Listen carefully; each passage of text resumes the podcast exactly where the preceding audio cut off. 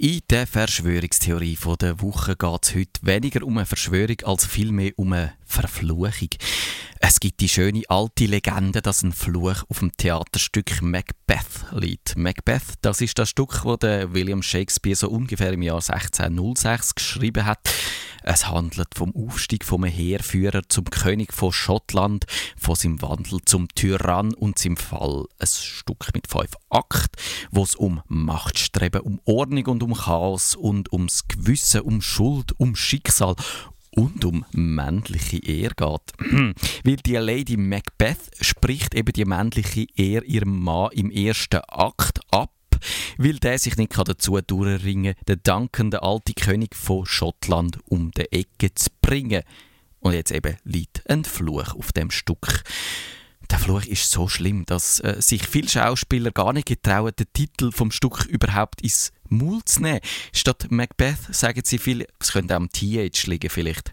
Statt Macbeth sagen sie lieber The Schottish Play, schottische Theaterstück. Und wenn einem Schauspieler oder einem anderen Theatermensch das Wort Macbeth dann trotzdem rausrutscht, muss er unbedingt ein Reinigungsritual vollführen, dreimal über die linke Schulter speuzen oder Ziele aus einem anderen Shakespeare-Stück rezitieren, zum Beispiel Engel, äh, also nicht so schön, wenn ein Schauspieler das macht. Engel und Boten Gottes steh uns bei, so hat es beim Hamlet geheißen, oder die Ziele aus ein Sommernachtstraum. Wenn wir Schatten euch beleidigt, o so glaubt und wohl verteidigt, sind wir dann, ihr alle schier, habet nur geschlummert hier. Das ist jetzt nicht einfach nur ein Aberglaube. Seit 19, nein, seit 1606 sind unzählige Zwischenfälle, Unfälle und Tragödien überliefert, wo bei Aufführungen von Macbeth passiert sind. Zum Beispiel 1794 ist ein Schauspieler, der Macbeth gespielt hat, abgestochen worden und er hat nur knapp überlebt. 1672 in Amsterdam hat umgekehrt der Macbeth-Schauspieler den Mann, der den Duncan verkörpert hat, vor den, Augen von allen Zuschauern erstochen, weil jemand hat die Dolchattrappe durch einen richtigen Dolch ersetzt. Es gibt weitere Berichte über Verletzte, was jetzt gewisse Leute ja einfach im Umstand zu, zurückführen äh, und erklären damit, dass in dem Stück wahnsinnig viel gefechtet wird und so.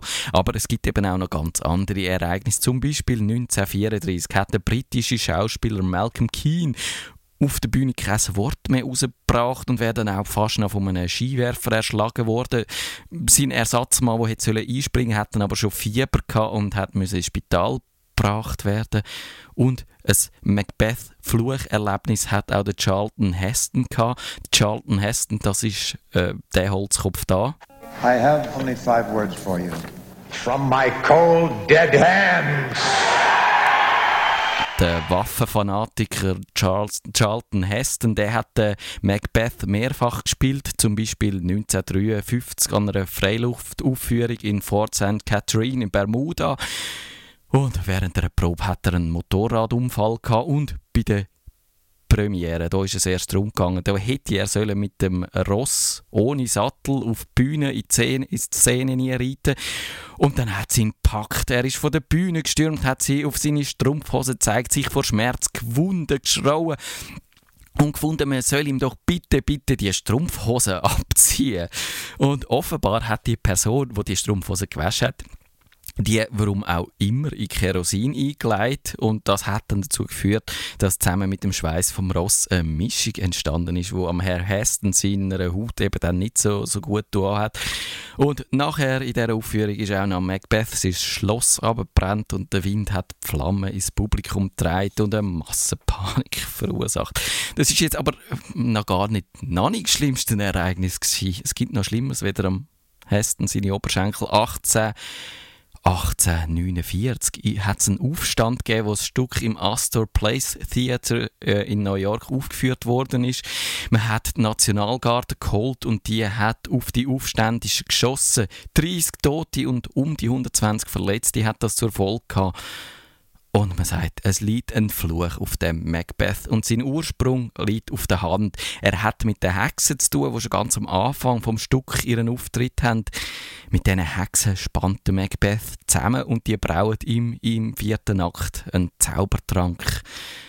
Mit anderen Worten, der Fluch ist wahr. Die Hexen sagen schon ganz am Anfang vom Stück äh, ihren, ihren Verfluchungswort und der Shakespeare leitet ihnen da ganz gefährliche Sachen in Maul, ins Maul.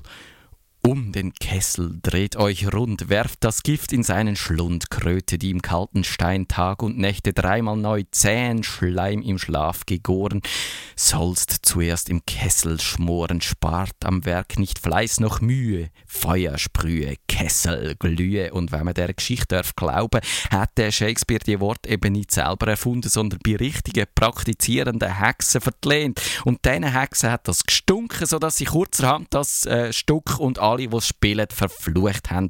Verflucht ist das schottische Play. Und der Aberglaube ist vor allem in angelsächsischen Raum äh, verbreitet bei uns, glaube ich, nicht so.